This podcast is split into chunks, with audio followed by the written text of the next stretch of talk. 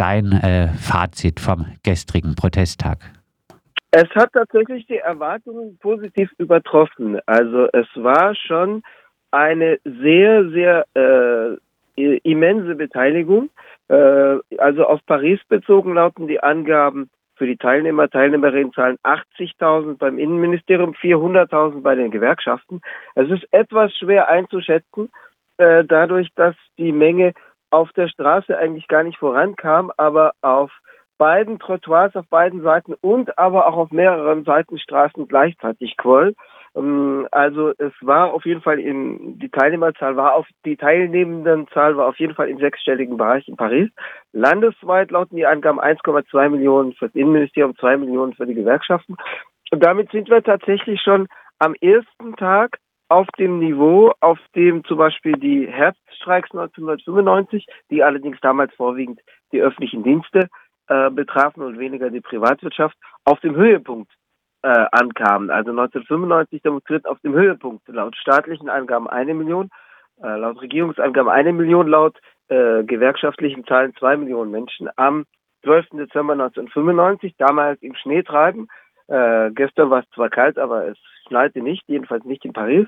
Insgesamt fanden in 230 Städten Demonstrationen statt. 60 äh, bis 70 Prozent der Lehrkräfte streikten an Schulen. Es beteiligten sich auch Oberschüler, Oberschülerinnen an Blockaden an mehreren Pariser Oberschulen. Es übertraf also durchaus die Erwartungen. Äh, es ist natürlich so, dass die Gewerkschaften sich seit längerem darauf vorbereiteten, weil es ja mehrere Anläufe seitens der Regierung für diese Rentenreform gab. Also es ist jetzt auch kein Sprung von 0 auf 100, sondern es gab natürlich Vorlauf und äh, das Datum 10. Januar für die Verkündung der Inhalte der Rentenreform war ja angekündigt und es zeichnete sich auch ab, dass die Regierung nicht wirklich eingeht auf die äh, Änderungswünsche der Gewerkschaften, sondern ihren Stiefel durchzieht, um es umgangssprachlich auszudrücken. Insofern war, obwohl die Vorlaufzeit vom 10. Januar, dem Tag der Ankündigung der Inhalte ja kurz war, war es natürlich so, dass äh, beide Seiten sich seit längerem darauf einstellten. Äh, aber die Gewerkschaften schafften es tatsächlich voll zu mobilisieren. Stichwort äh, Gewerkschaften haben voll mobilisiert. Äh, du hast jetzt äh, schon die Schulen genannt. Vielleicht noch ein paar Worte dazu, welche Sektoren sich besonders auch per Streik am Protest beteiligt haben? Auch Teile der Privatindustrie. Also in Paris waren Abordnungen aus der Autoindustrie zu sehen. Die war auch 2019, 20 beim Streik gegen den damaligen Anlauf der Rentenreform vertreten, aber zum Beispiel in Toulouse, wo laut gewerkschaftlichen Zahlen 50.000 Leute demonstrierten, äh, waren allein 5.000 bis 10.000 Menschen von Airbus vertreten, was in Toulouse der größte äh, der größte Industriebetrieb ist, mit, mit Abstand der größte. Ähm, das heißt, die Privatindustrie ist durchaus äh, jedenfalls konzentriert auf bestimmte Großunternehmen massiv mit beteiligt. Äh, das war schon 2019, 20 zumindest ansatzweise so. Das ist ein großer Unterschied zu 1995, wo es tatsächlich äh, überwiegend die öffentlichen Dienste waren. Also 1995 ging es unter anderem auch um eine Rentenreform. 1995, äh, 1995 war eine der beiden letzten sozialen Bewegungen, die sich an einer zentralen Stelle gegen ein zentrales Regierungsprojekt durchsetzen konnten. Also in den 80er Jahren war es noch gang und gäbe, dass der in Anführungszeichen Druck der Straße jetzt von mir ohne negativen Beigeschmack ausgedruckt. Von bürgerlicher Seite her ist es, äh, wird dieser Begriff ja negativ benutzt. Ähm, in den 80er Jahren war es noch regelmäßig so, dass äh, der Druck sozialer Bewegungen Regierung zum äh, Rückgeben zwang. Das hat sich in den letzten 20 Jahren äh, zum Negativen verändert. Aber 1995 bei damaligen Reformpaket und 2006 beim äh, Kündigungsschutz äh, schafften soziale Bewegungen nochmal die Regierung zum Einknicken zu bewegen. 1995 ging es um ein ganzes, in Anführungszeichen, Reformpaket. Da ging es auch um die Krankenversicherung. Da ging es auch um die Stilllegung von mehreren tausend äh, Streckenkilometern Bahn. Das wurde jetzt 2018 unter Emmanuel Macron nachholen durchgesetzt, was die Bahn betrifft. Und ähm, wobei die Stilllegung bisher nicht so massiv vorangeschritten ist, sondern es wird eher zur Übernahme durch private Anbieter in Zukunft kommen. Ähm, aber äh, 1995 stand im Vordergrund, dass die berufsbezogenen Sonderregelungen, die ein früheres in Rente gehen erlaubten, sang- und klanglos abgeschafft werden sollten. Die sogenannten Regimes spéciaux. Das plant Emmanuel Macron jetzt auch. Weil daran hatten sich jetzt mehrere Regierungen die Zähne ausgebissen. Nur äh, Macron will die auslaufen lassen, die berufsbezogenen äh, Sonderregelungen. Das für äh, insbesondere bei der äh, bei den Elektri Elektrizität- und Gaswerken ähm, und äh, bei den Pariser Nahverkehrsbetrieben bei der RATP, die ab 1. Januar 2025 im Übrigen für private Konkurrenz geöffnet werden soll, also ihr Sektor soll geöffnet werden. Nur auslaufen bedeutet, dass die, die jetzt beschäftigt sind, noch unter die Sonderregelung fallen und die auch nicht in Frage gestellt werden, sondern die neu eingestellten nicht mehr drunter fallen. Insofern äh, sind jetzt nicht bestimmte Sektoren ganz besonders betroffen durch die ganz besondere Härte des, Wegfall, des Wegfalls besonderer Regelungen, sondern äh, es ist allgemein betroffen. In, äh, die Allgemeinheit ist betroffen. Insofern haben wir jetzt nicht die Sektoren wie 1995, die Verkehrsbetriebe, die für alle anderen stellvertretend äh, mit Unterstützung von anderen, aber auch aus eigenem Antrieb den Kampf führen, sondern es ist breiter verteilt auf breitere Schultern. Es deutet sich aber an, dass die Transportbetriebe eine wichtige Rolle spielen, die Schulen, wie schon erwähnt, ähm, aber die Privatindustrie zieht auch mit. Stichwort, äh, die Allgemeinheit ist äh, betroffen. Äh, auch die gestrigen Protestzahlen jetzt äh, äh, spricht das Ganze dafür, dass die Unterstützung für die Proteste in der Bevölkerung wirklich ziemlich breit ist? Ja, der, der hat sich sogar noch äh, gesteigert. Also sagen wir mal, die Ablehnung der sogenannten Reform hat sich gesteigert. Umfragen haben natürlich immer einen relativen Wert. Äh, es kommt oft darauf an, wie man Fragen stellt. Umfragen können auch manipulieren, wobei in dem Fall ja von der politischen Klasse eher äh, eine Zustimmung zur Reform gewünscht ist, aber die, diese Zustimmung findet sich in keiner Umfrage, sondern alle Umfragen ergeben eine Ablehnung. Also wenn man jetzt vom Umfragen vom selben Institut vergleicht. ELAB zu ELAB. Also ELAB, ELAB äh, ist ein größeres demoskopisches Institut, vielleicht wie die sogenannte Forschungsgruppe Allensbach in in Deutschland. Ähm, bei ELAB äh, stimmten in den ersten Tagen nach der Ankündigung der Rentenreform 59 äh, Prozent für eine negative Antwort zur Reform, also zur Ablehnung, und inzwischen sind 66 Prozent. Mm, also kurioserweise ging demnach die Unterstützung für Proteste leicht zurück. Die erste ELAB-Umfrage zeigte 60 Prozent Unterstützung äh, für äh, die Streiks also ein Prozent mehr als die Ablehnung der Reform, was auch kurios ist. 59 Prozent gegen die Reform, aber 60 Prozent unterstützen die Proteste. In der letzten Umfrage sind 66 gegen die Reform, aber 56 Prozent, 56 Prozent für die Unterstützung der Proteste. Das deutet darauf hin, dass das alles auch ähm, nicht unbedingt so heiß äh, gegessen äh, wird, wie es gekocht wird, sondern dass die, die Umfragen auch mit Pinzetten anzufassen sind. Ähm, äh, es kann natürlich sein, dass jetzt Leute, wenn wirklich die Verkehrsmittel ausfallen, auch eher an ihren eigenen, äh, ihren eigenen Alltag denken. Aber also grundsätzlich ist zu sagen, es gibt eine Ablehnungsfront, die über 60 Prozent deutlich hinausgeht in der Bevölkerung für die altersbezogene Maßnahme, also eine der Kernmaßnahmen der Reform, die ja ein Bündel von 10, 12 Maßnahmen umfasst. Aber für eine der beiden Kernmaßnahmen, also eine der Kernmaßnahmen betrifft die äh, Zahl der Beitragsjahre, die andere betrifft das Alter. Äh, das Mindesteintrittsalter soll von 62 64 angehoben werden. Dazu sage ich gleich noch einen Satz. Und äh, diese Maßnahme wird durch äh, deutlich über 70 Prozent der Bevölkerung abgelehnt, aber durch 93 Prozent der Berufstätigen. Also die einzigen Gruppen, die zustimmen dieser Maßnahme, sind erstens die bereits Verrenteten, die betrifft sie nämlich nicht, weil wer bereits in Rente ist, den oder die wird man nicht zurückholen. Und zweitens die erst die, die Wähler und Wählerinnen Emmanuel Macrons aus dem ersten Wahlgang. Nicht aus dem zweiten, da stimmten nämlich viele nur deswegen für Macron, um Marine Le Pen zu verhindern im April 2022, aber die, die im ersten Wahlgang schon Macron unterstützten, das heißt der harte Kern seiner äh, natürlich sozial besser gestellten Wählerschaft. Alle anderen Gruppen lehnen diese Maßnahmen massiv ab. Und wir haben auch eine Unterstützungsfront von rund 60 Prozent in allen Umfragen, also mit leichten Abweichungen nach oben und unten, aber äh, in allen Umfragen von rund 60 Prozent für die äh, für die Proteste. Äh, äh, Elab stellte auch die Frage, wie, wie wird es sein, wenn nicht nur protestiert wird, sondern wirklich die Proteste das Land lahmlegen, also den Verkehr dauerhaft blockieren.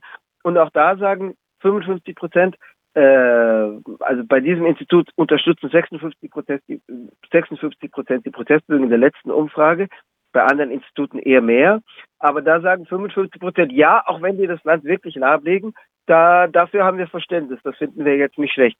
Äh, insofern ist klar, die die, äh, die Auseinandersetzung der öffentlichen Meinung hat die Protestbewegung gewonnen, was die Bewertung der Reform und zumindest grundsätzlich das Protestanliegen betrifft. Noch kurz äh, zu äh, der Altersmaßnahme, weil die in Deutschland zurzeit falsch rüberkommt, weil ich kenne die Stimmen aus Deutschland, die sagen, die Franzosen und Französinnen sollen sich doch mal nicht so haben.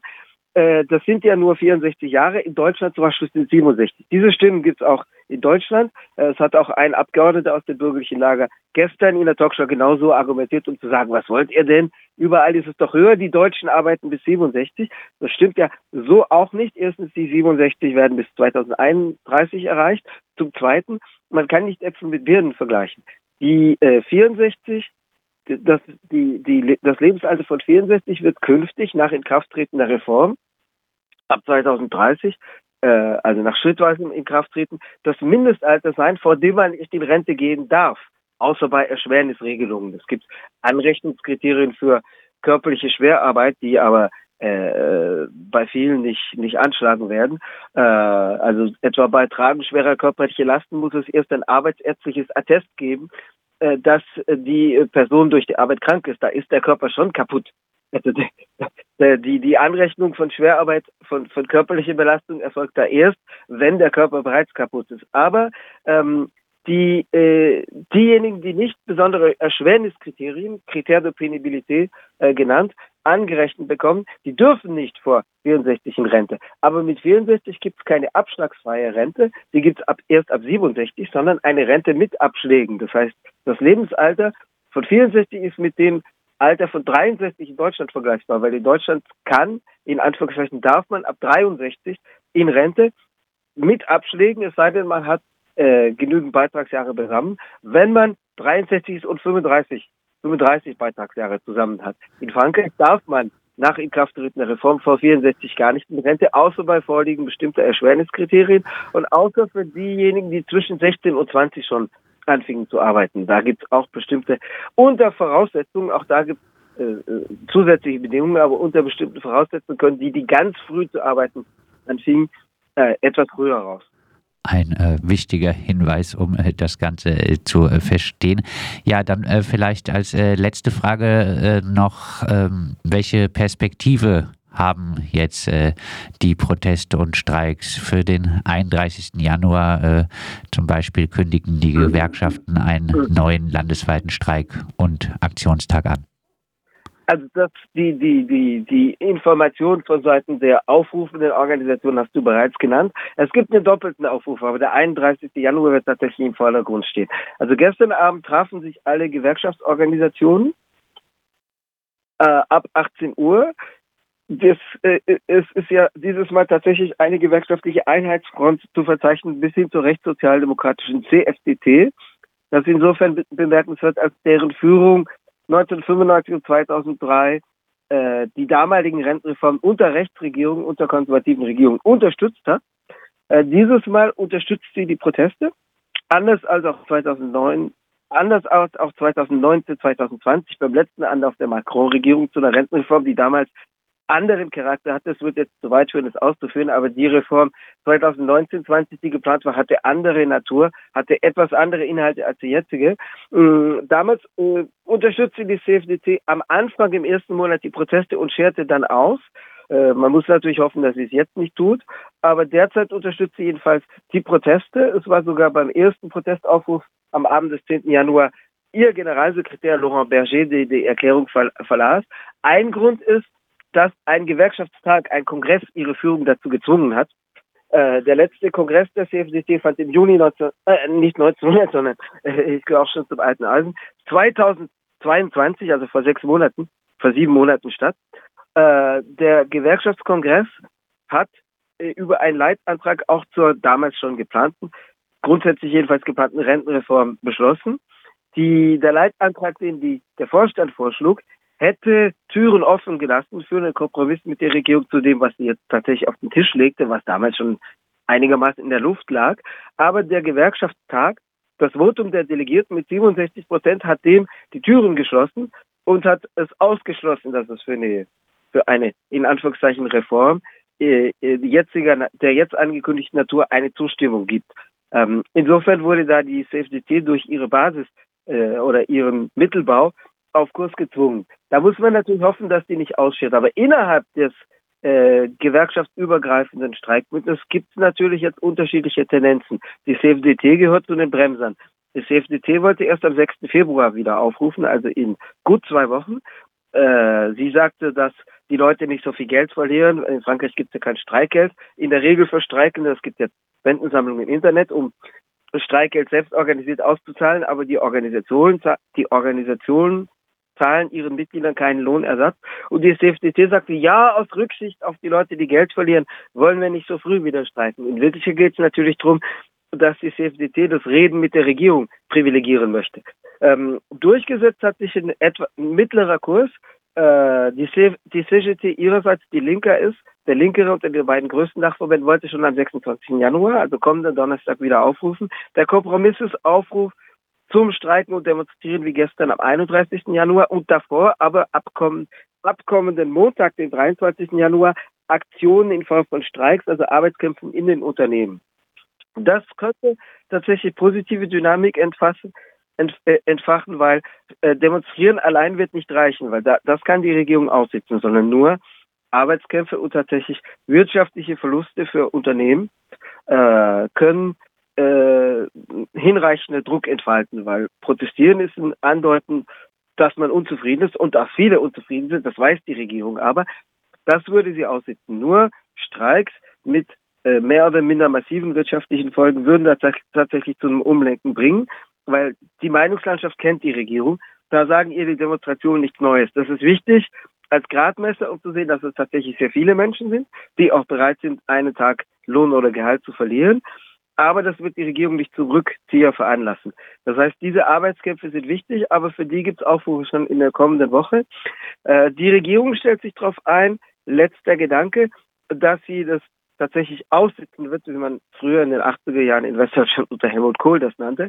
Also die Strategie des Pourrissement, das heißt das Verkommen oder Verfaulen Lassens, wie man das in Frankreich nennt. Ähm, die äh, Regierungsvertreter sagen und äh, konservative oder wirtschaftsliberale Leitartikel sagen Land auf und ab, ja, demonstrieren ist ganz wichtig. Demonstrieren steht als Grundrecht in der Verfassung. Ja, macht das doch. Das ist doch gut, wenn ihr unzufrieden seid. Demonstriert doch. Nur bitte nicht übertreiben. Also das Land lahmlegen, das würde jetzt gar nicht gehen. Aber bitte schön vor allem, wenn es da mal abgestimmt ist im Parlament, dann ist es aber das Gesetz und das muss man dann respektieren. Das heißt, die Leute sollen sich ruhig ein paar Wochen lang die Füße, äh, die Füße platt laufen und wir sitzen das aus. Das ist die Strategie der Regierung. Das heißt, da muss man, wird man tatsächlich, wenn man Durchsetzungschancen haben wird, einen längeren Atem haben müssen. Mit einem Demonstrationstag und auch mit dreien wird es nicht getan sein. Und natürlich Arbeitskämpfe werden eine zentrale Bedeutung haben, sonst wird die Rechnung nicht aufgehen. Das sagt unser Frankreich-Korrespondent, der freie Journalist und äh, Jurist Bernhard Schmid aus Paris. Wir haben mit ihm über den riesigen äh, gestrigen Protest, äh, Protest- und Streiktag gegen die geplante Rentenreform von Emmanuel Macron äh, gesprochen. Etwa anderthalb bis zwei Millionen Menschen sollen sich beteiligt haben.